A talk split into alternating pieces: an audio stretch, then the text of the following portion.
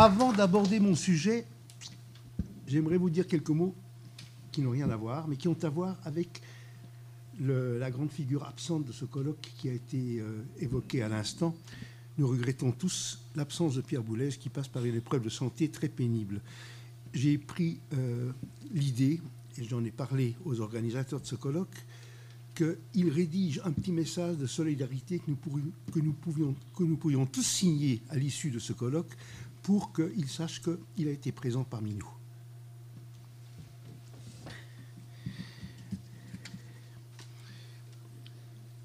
Qu'ils oublient pour un temps les instruments de musique, les salles de concert, les villes, les horribles maisons qui remplissent ces villes, et qu'ils s'oublient eux-mêmes pour essayer de vivre au moins un temps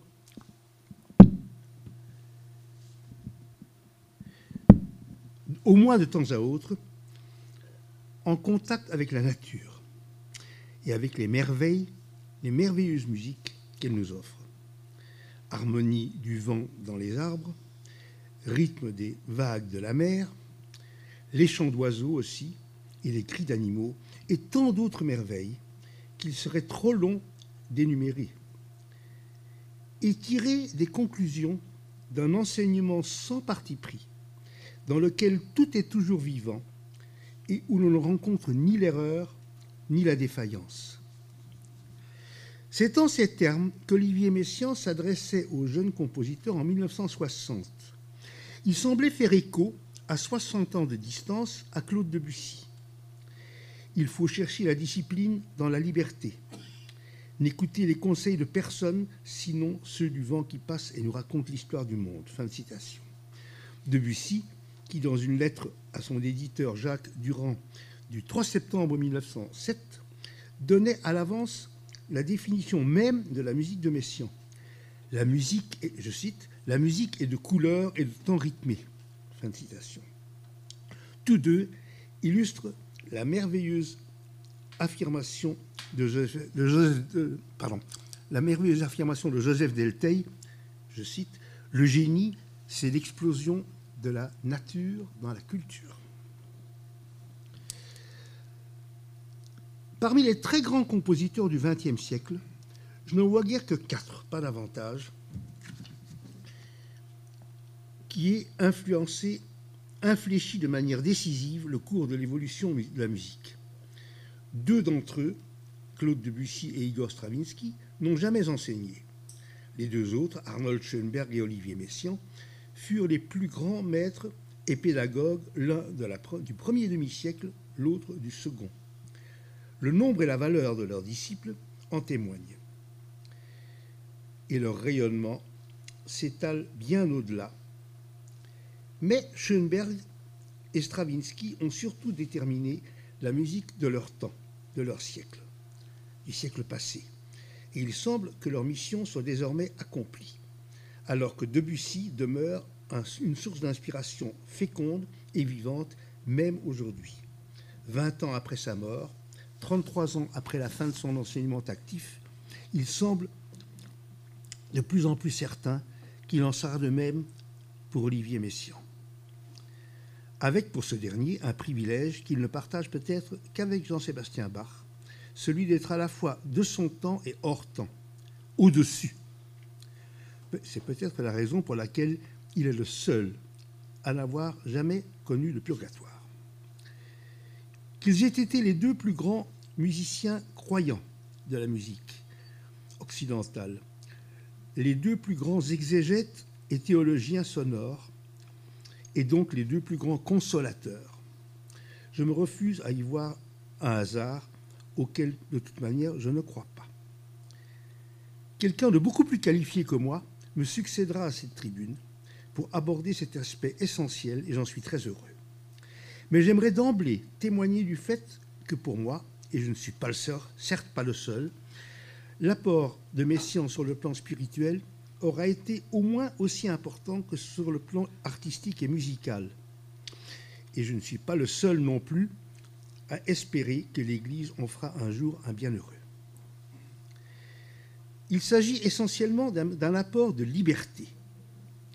Parlant de sa foi, et il revendiquait avec fierté la grâce d'être né croyant, il aimait citer ces versets 8, 31 et 32 de l'Évangile selon Saint Jean, nous transmettant la parole même de Jésus-Christ. Si vous demeurez dans ma parole, vous serez vraiment mes disciples, vous connaîtrez alors la vérité, et la vérité vous fera libre. Cette liberté, déjà illustrée par la citation ouvrant cet exposé, a toujours caractérisé sa pensée et son enseignement. Et c'est ce qui, à mon avis, le différencie totalement de celui de, Schoenberg, tout admirable qu'il ait été. Car dans son cas, il nous indiquait ce que l'on doit faire. Et son disciple Webern, parlant de la loi, de suivre la loi d'Askezetz, soulignait cet aspect dogmatique. Euh, Dans un des chœurs de son opus 27, Schoenberg a mis en musique un texte de lui resté célèbre, resté fameux, Du sollst nicht, du musst. Difficile à traduire en français. Du sollst, tu devrais, il faudrait que tu le fasses. Du musst, tu dois le faire, il le faut absolument. C'est une mentalité se rattachant à la nécessité dialectique hegelienne, celle du déterminisme historique, impliquant la notion de progrès en art dans le sens unilatéral, unidirectionnel de la flèche du temps.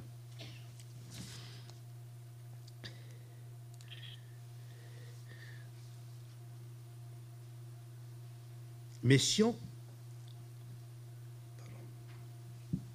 alors que Messian nous révèle tout ce que l'on peut faire, tout ce que l'on peut faire, non pas doit, mais peut faire. Debussy, qui n'enseigna jamais, déclarait n'obéir à d'autres lois qu'à celles de son bon plaisir. Comme Messiaen, et déjà comme Franz Liszt avant lui, il fait partie de la race des libérateurs.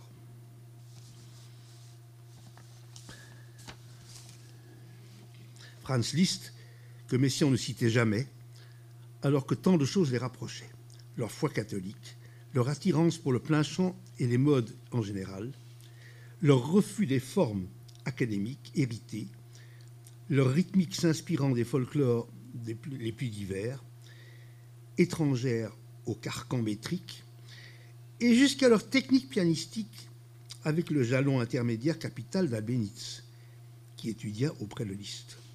Messiaen affectait également d'ignorer Scriabine, qui le précède pourtant dans son utilisation lucide des modes 2 et 3, dans la synopsie, le clavier à lumière colorée de Prométhée, le poème du feu, le poème du feu, qui est de plus une espèce de prétion Galila avec son, piano diamantant l'orchestre, et jusqu'à leur commune prédilection pour le ton de fa dièse majeur que Liszt partageait également. Libérateur, Messiaen le fut, euh, Messiaen, c'est être totalement dénué d'agressivité, ce doux rêveur, apolitique, serait-il un contestataire, un subversif qui rejoindrait le slogan des 68 arts, il est interdit d'interdire. Nullement. Car la liberté a ses limites, celle des contraintes librement choisies, je souligne, ce libre choix est essentiel, sous peine de tomber dans l'anarchie, qui est au contraire la pire des servitudes. Soigneusement élaboré et codifié au long de sa vie, le langage musical que s'est forgé Messiaen se définit par ses contraintes qu'il s'est librement imposées. Et ce n'est évidemment pas le modèle qu'il imposait à ses élèves, tout du contraire. Mais il expliquait lui-même, je cite, Tout parti pris est à l'origine une révolution, donc un acte essentiellement libre.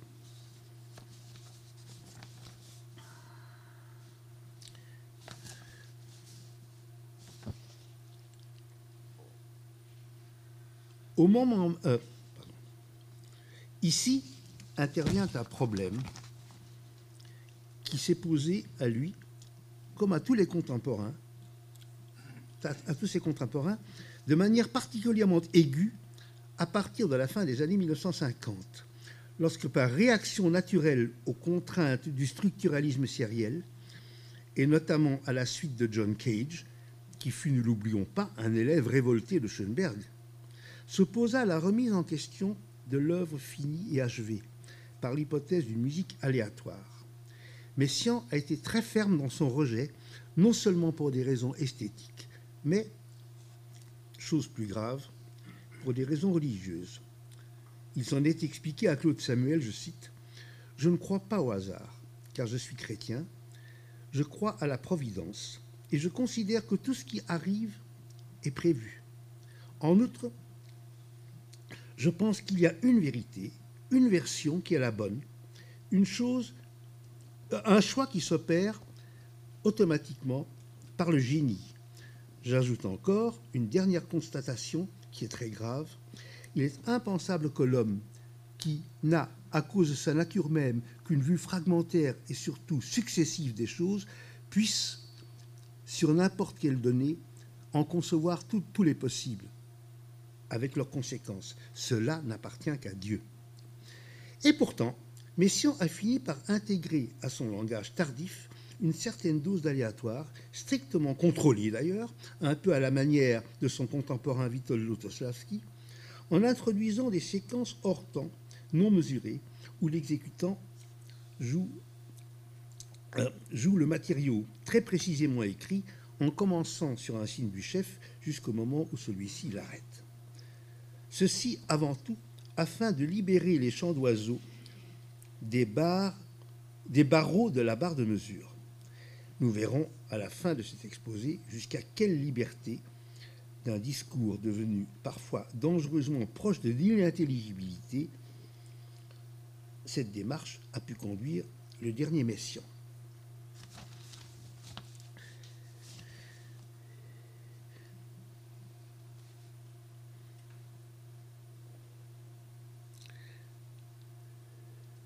La musique de Messian l'une des rares du XXe siècle que l'on reconnaisse d'emblée à un accord, couleur, à un rythme, à un profil mélodique, est par essence inimitable. Reproduire ces procédés ne saurait conduire qu'à un épigonat stérile, qu'à une succession de caricatures grotesques et risibles. Le défi que nous pose son exemple et tout son enseignement est d'un tout autre ordre à la fois plus exaltant et beaucoup plus difficile. Car la liberté, c'est le risque, le danger, c'est l'ivresse de la première fois, de l'empreinte de nos pas dans la neige vierge. Pour cheminer dans cette nature alpestre que Messiaen aimait tant, il faut s'encorder sous peine de risquer la mort. Pour l'apprenti musicien, cela signifie acquérir un artisanat à la solidité sans faille le reste viendra de surcroît selon le talent reçu et aboutira à la création véritablement artistique, car l'art, c'est de l'artisanat inspiré, vivifié par le souffle de l'esprit créateur, de l'esprit tout court. Messiaen, tout au long de sa vie, a créé des rythmes, des modes nouveaux, des couleurs nouvelles, uniques et inimitables, à nous d'en inventer d'autres. Quand je dis nous, je ne suis pas compositeur, mais je parle au nom de tous les jeunes compositeurs. Virtuellement, tout est permis, avec la sécurité des balises, des contraintes que nous choisissons, comme il a choisi les siennes. Sans tabou, sans exclusion, sans défense préalable, pour prendre nos modèles dans l'inépuisable variété des modèles que nous offre la nature. Debussy ne disait-il pas déjà ne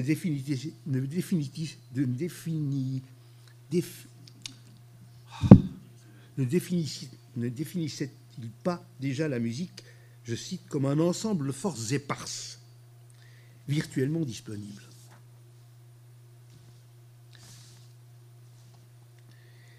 Et nous savons de mieux en mieux que cette plénitude n'est chaotique qu'en apparence que ce soi-disant chaos continue à être décrypté par des théories nouvelles, qu'il appartient lui aussi à un ordre, mais d'une complexité beaucoup plus grande. Et que même ce que nous appelons le hasard relève d'un ordre supérieur qui est la logique de Dieu. Évidemment, dans le domaine de la création artistique, c'est le choix, notre choix, qui mettra dans cette infinité de possibles un ordre accessible aux limites de notre intelligence et, esthétiquement perceptible par notre cœur, notre esprit et nos sens. Quand Messiaen, dans le texte que j'ai cité au début de mon exposé, soulignait que dans les modèles naturels qu'il propose, on ne trouve ni erreur ni défaillance, il ne fait que souligner le fait que Dieu nous a créés pour reconnaître la beauté et la vérité dans sa création. Mais retombons sur Terre et revenons à l'exemple que peut offrir Messiaen au Créateur d'aujourd'hui.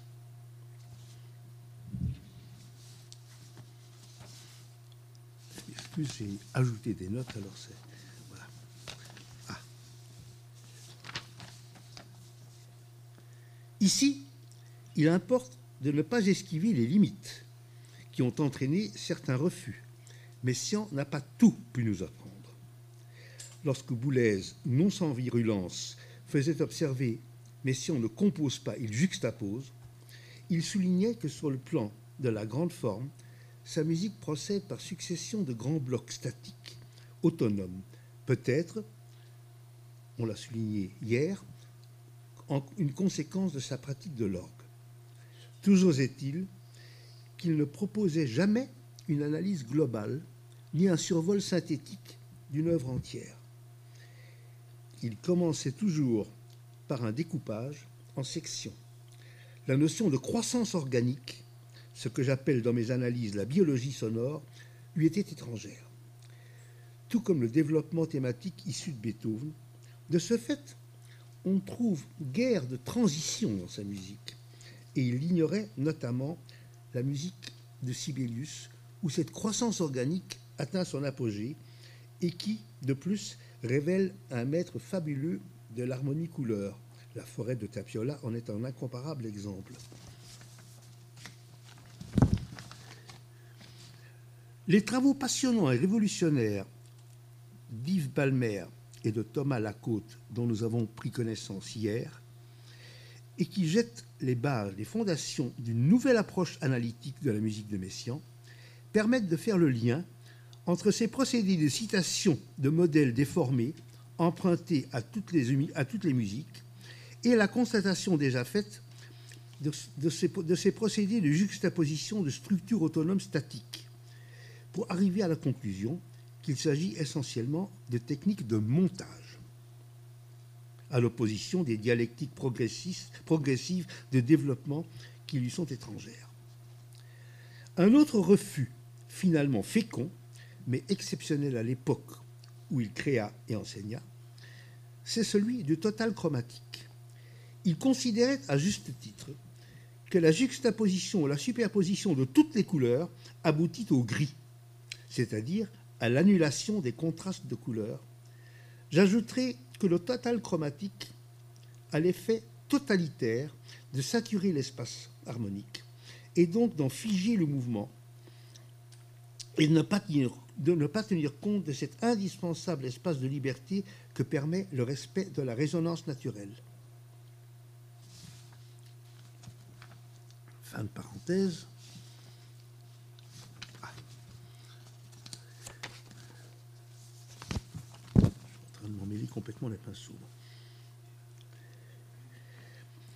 Je ne reparlerai pas de la célèbre classe de Messiaen, dont j'ai fait partie juste après mon ami Gilbert Ami, qui en a parlé hier. D'ailleurs, elle fait depuis longtemps partie de l'histoire. Et la jeune musique d'aujourd'hui concerne les deux générations suivantes, bientôt la troisième. Mais tous, tous ceux qui ont fréquenté cette classe au cours de plus de 30 ans ont développé des styles et des personnalités si différentes qu'il faut parler certes d'une classe messian, mais en aucun cas d'une école messian. Ses premiers élèves ont surtout retenu la libération sur le plan rythmique, ce que Pierre Boulez a appelé l'inquiétude rythmique.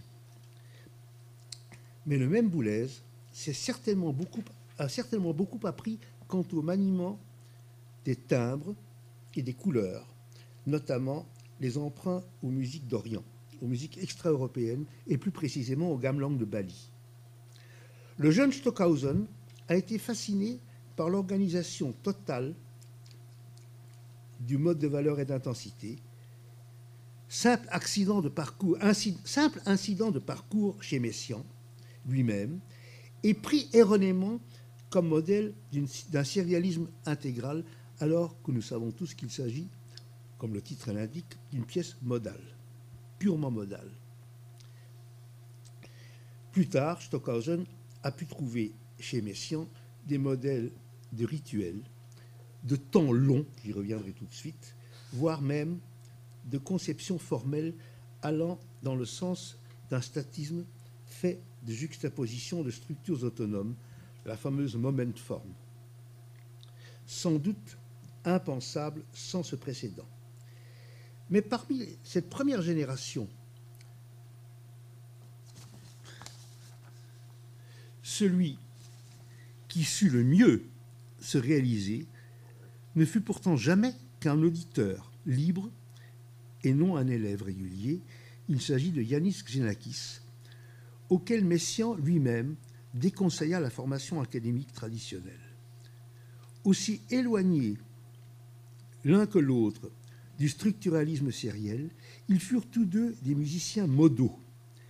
Et la conception du temps chez Xenakis, notamment la distinction qu'il observe entre en temps et hors temps, m'a permis de mieux comprendre celle de Messiaen lui-même. Voici un exemple de musique purement modale de la maturité de Xenakis, le début de Jonché.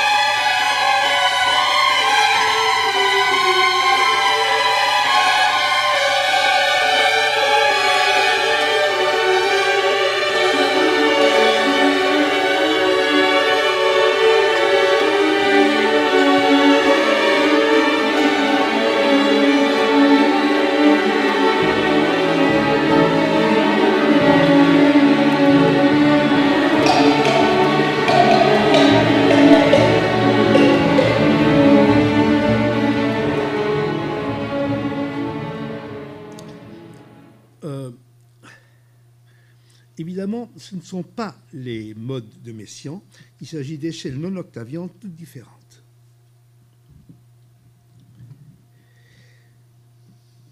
Si la restauration de la durée comme paramètre structurant peu à peu prioritaire du langage musical, salué très tôt par Boulez, un facteur essentiel des immenses progrès des générations, un, ça a été euh, un facteur essentiel des immenses progrès des générations ultérieures dans le domaine rythmique. Il semble que la dimension harmonique, indissociable chez Messiaen du timbre, euh, dans le droit fil de la fusion des paramètres déjà opérée par Claude Debussy, ait été plus, plus capitale encore. En maintenant contre vents et marées, la prééminence de l'harmonie en plein désert sériel, lequel en avait fait son deuil, Messiaen en a assuré la survie et le tout nouvel épanouissement, au-delà même de l'échelle tempérée, dont je vois mal. Donc, quant à lui, il ne franchit jamais les limites de l'espace tempéré vers la microtonalité et les échelles extra-européennes. Les complexes de son couleur, de plus en plus élaborés à partir surtout de chronochromie, ont certes permis l'épanouissement de l'école spectrale des années 1970, composée de jeunes élèves issus de la classe Messian, comme Muraille, Griset ou Michael Levinas, ici présents. Comme la lignée de Bussy-Messian, Varese fut un jalon intermédiaire important dont est issu également Xenakis, comme cette lignée pratiqua l'interaction et la fusion des paramètres musicaux au rebours de la pensée paramétrique des sériels, qui se révéla assez rapidement être une impasse, les conséquences s'en firent sentir. Les conséquences s'en firent sentir au plus tard à partir des musiciens spectraux. La complexité et la richesse croissante de leurs agrégats, véritables colonnes sonores, nécessitent une extension des durées, à la fois au niveau de l'exécution et de la perception par l'oreille, d'où un élargissement croissant du rythme dans les œuvres tardives de Messiaen lui-même, une prémonition de plus en plus nette de la musique de la vie éternelle, où, je cite Messiaen, le successif nous sera simultané, selon la définition fameuse que l'on trouve dans le texte de la troisième des petites liturgies de la présence divine, pour atteindre au stade ultime de la contemplation béatifique, où nous verrons les sons, c'est Messiaen qui le dit, et entendrons les couleurs, ainsi que la synopsie dont Messiaen était doué, lui en a donné la grâce prémonitoire de son vivant.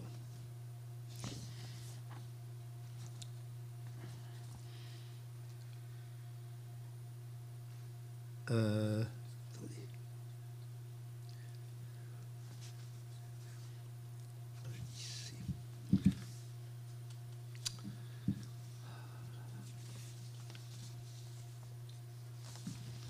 C'est l'horreur.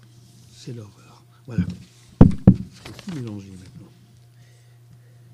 Ce temps long s'est généralisé dans la musique actuelle, chez Morton Feldman comme chez Arvo Pärt très certainement en réaction contre la frénésie rythmique de musique ultra rapide dont le marteau sans mètres de Pierre Boulez demeure un exemple paradigmatique.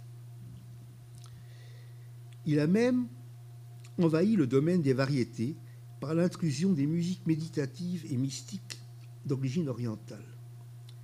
Il est étonnant que Messiaen n'ait jamais reconnu l'origine de ce temps long chez Schubert, dont par ailleurs une page comme le Lied d'Adistadt est un assez fabuleux exemple purement statique d'harmonie couleur. Puis, dans les grandioses Adagio de Bruckner, le plus grand symphoniste catholique. Un exemple saisissant de ce temps long, de ce que Messiaen appelait de ses voeux la suspension du temporel, se trouve dans les chorales grandioses couronnant les deux septénaires de sa transfiguration de notre Seigneur Jésus-Christ.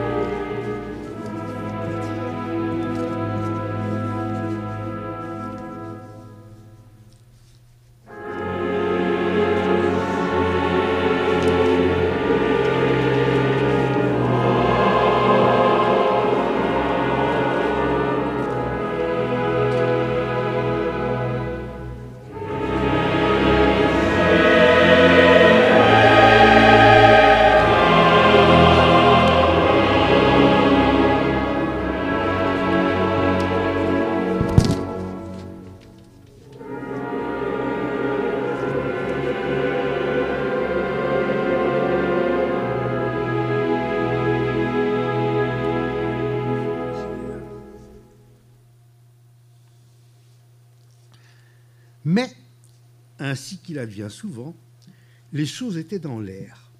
Au même moment, 1968, voici ce qu'écrivait un compositeur de la même génération que Messiaen n'a jamais connu et dont la musique n'a été révélée que 20 ans plus tard, grâce notamment aux activités du musicien de l'itinéraire, ce qui boucle la boucle.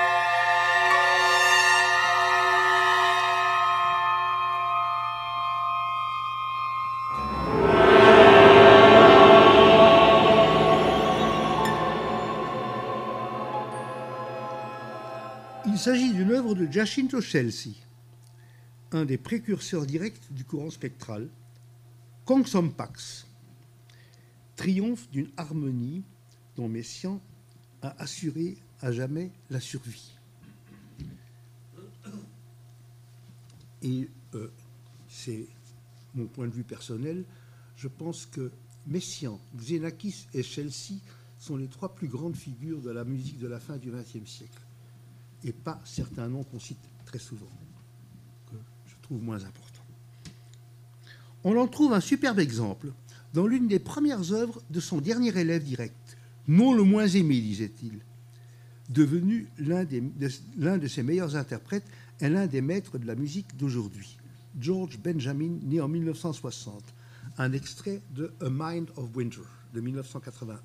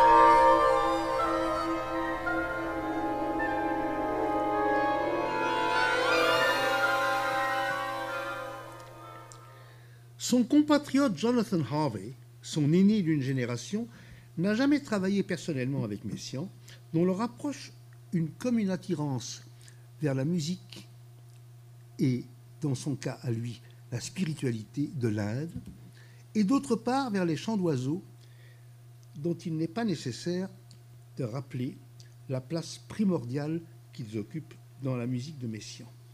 Voici quelques instants extrait d'une œuvre récente de Harvey, un Bird Concerto. L'œuvre s'appelle Bird Concerto with Piano, with Piano Song, autrement dit, concerto d'oiseaux avec chant de piano.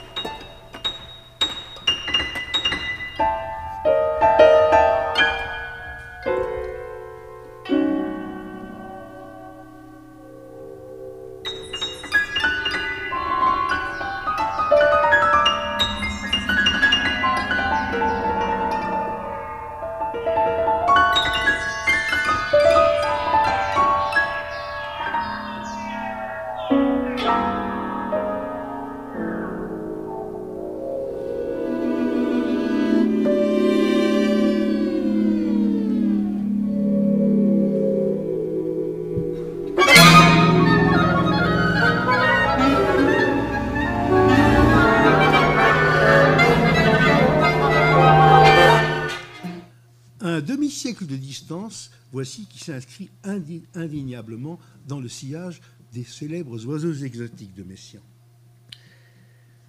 La surhumaine lenteur du temps suspendu cher à Messiaen, la somptuosité d'une harmonie voluptueuse et riche ont fécondé la pensée et la musique de compositeurs venus des horizons les plus divers, trop jeunes pour avoir connu Messiaen en personne ou fréquenté sa classe.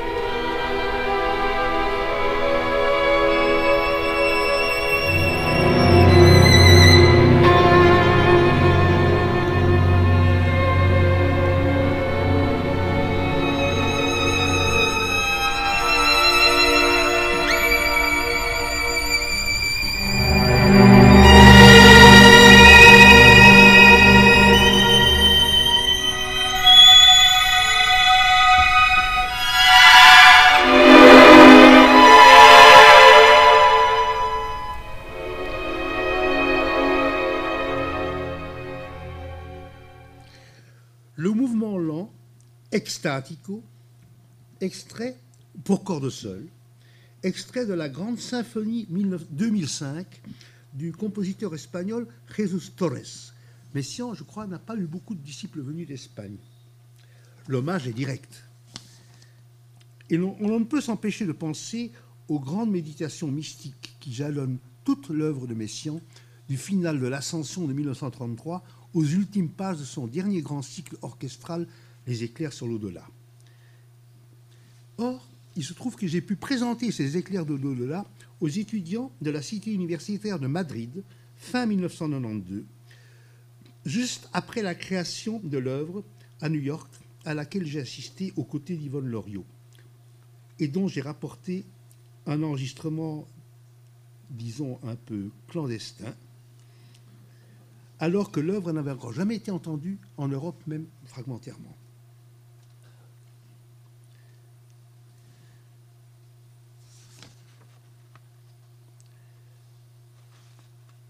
L'apport libérateur, euh, non, pardon, face au carcan sériel, face aux vestiges d'une tonalité dépassée et caduque, les possibilités illimitées de la liberté modale, tempérée ou non, libre de s'affranchir des échelles héritées, qu'il respectait lui-même quant à lui,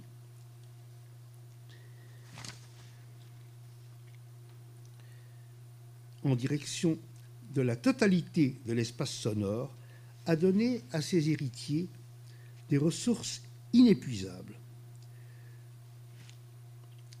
sous la seule contrainte fixée par la nature, la nature physique du son et la perception physiologique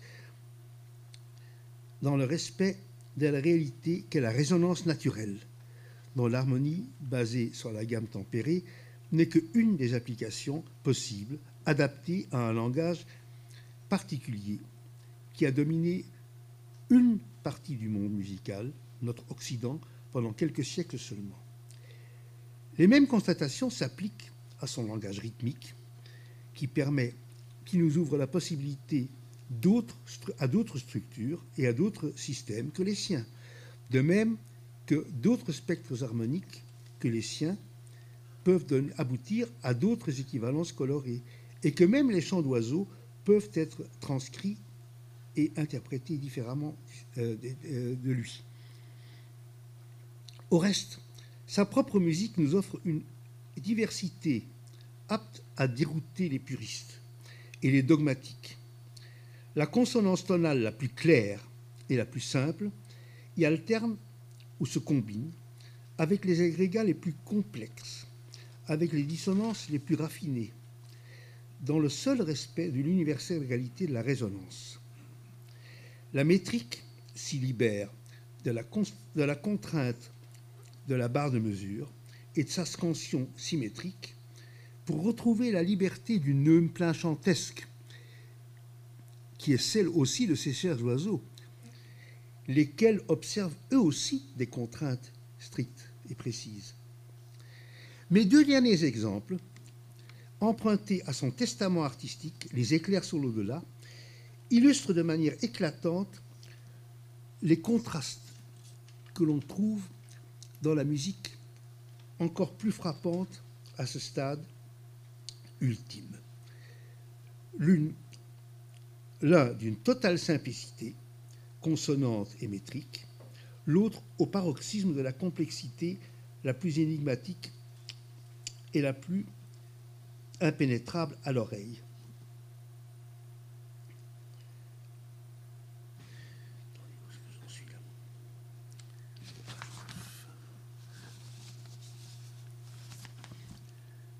Au moment même, à partir de Saint François d'Assise, où il parvenait au sommet de la complexité métrique et sonore en introduisant la liberté nouvelle du hors tempo, qui, nous l'avons vu, forme, euh, est une forme d'aléatoire contrôlé, en contradiction apparente avec son attitude précédente de rejet de l'indétermination, il, parvenait simultanément à une totale acceptation de la consonance pure, celle des accords parfaits affranchis de toute note étrangère, et à la citation non plus déformée ou stylisée, mais pure et littérale du plein chant grégorien.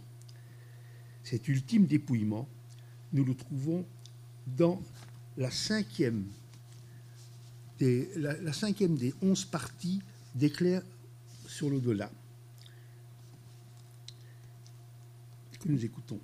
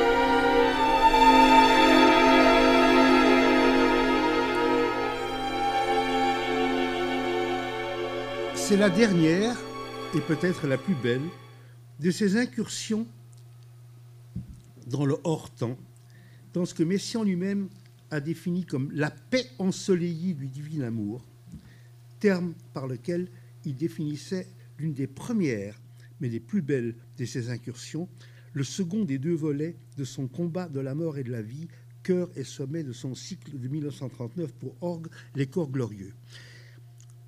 Mais c'est par une autre, page, extraite de toujours des éclairs sur l'au-delà, que j'ai terminerai. C'est l'une de ces pages les plus complexes, les plus visionnaires, les plus difficiles aussi, d'où son extrême brièveté, combinant en deux minutes seulement toutes les richesses accumulées et complémentaires de son langage. Quant au rythme, les permutations symétriques, quant aux accords, couleurs, accords tournants à renversement transposé, à résonance contractée, le tout enrichi d'un extraordinaire concert d'oiseaux dans un temps suspendu et non mesuré. Jamais il n'aurait été plus loin dans la complexité d'une musique qui nous sera parfaitement intelligible, non point comme modeste éclair de deux minutes, mais dans la pérennité bienheureuse de la vie éternelle, libérés que nous serons de l'infirmité de nos sens et de notre cerveau. Lorsque nous serons, nous aussi, titre de la pièce, des élus marqués du sceau, dans l'éblouissement de la vérité de l'inconnaissable.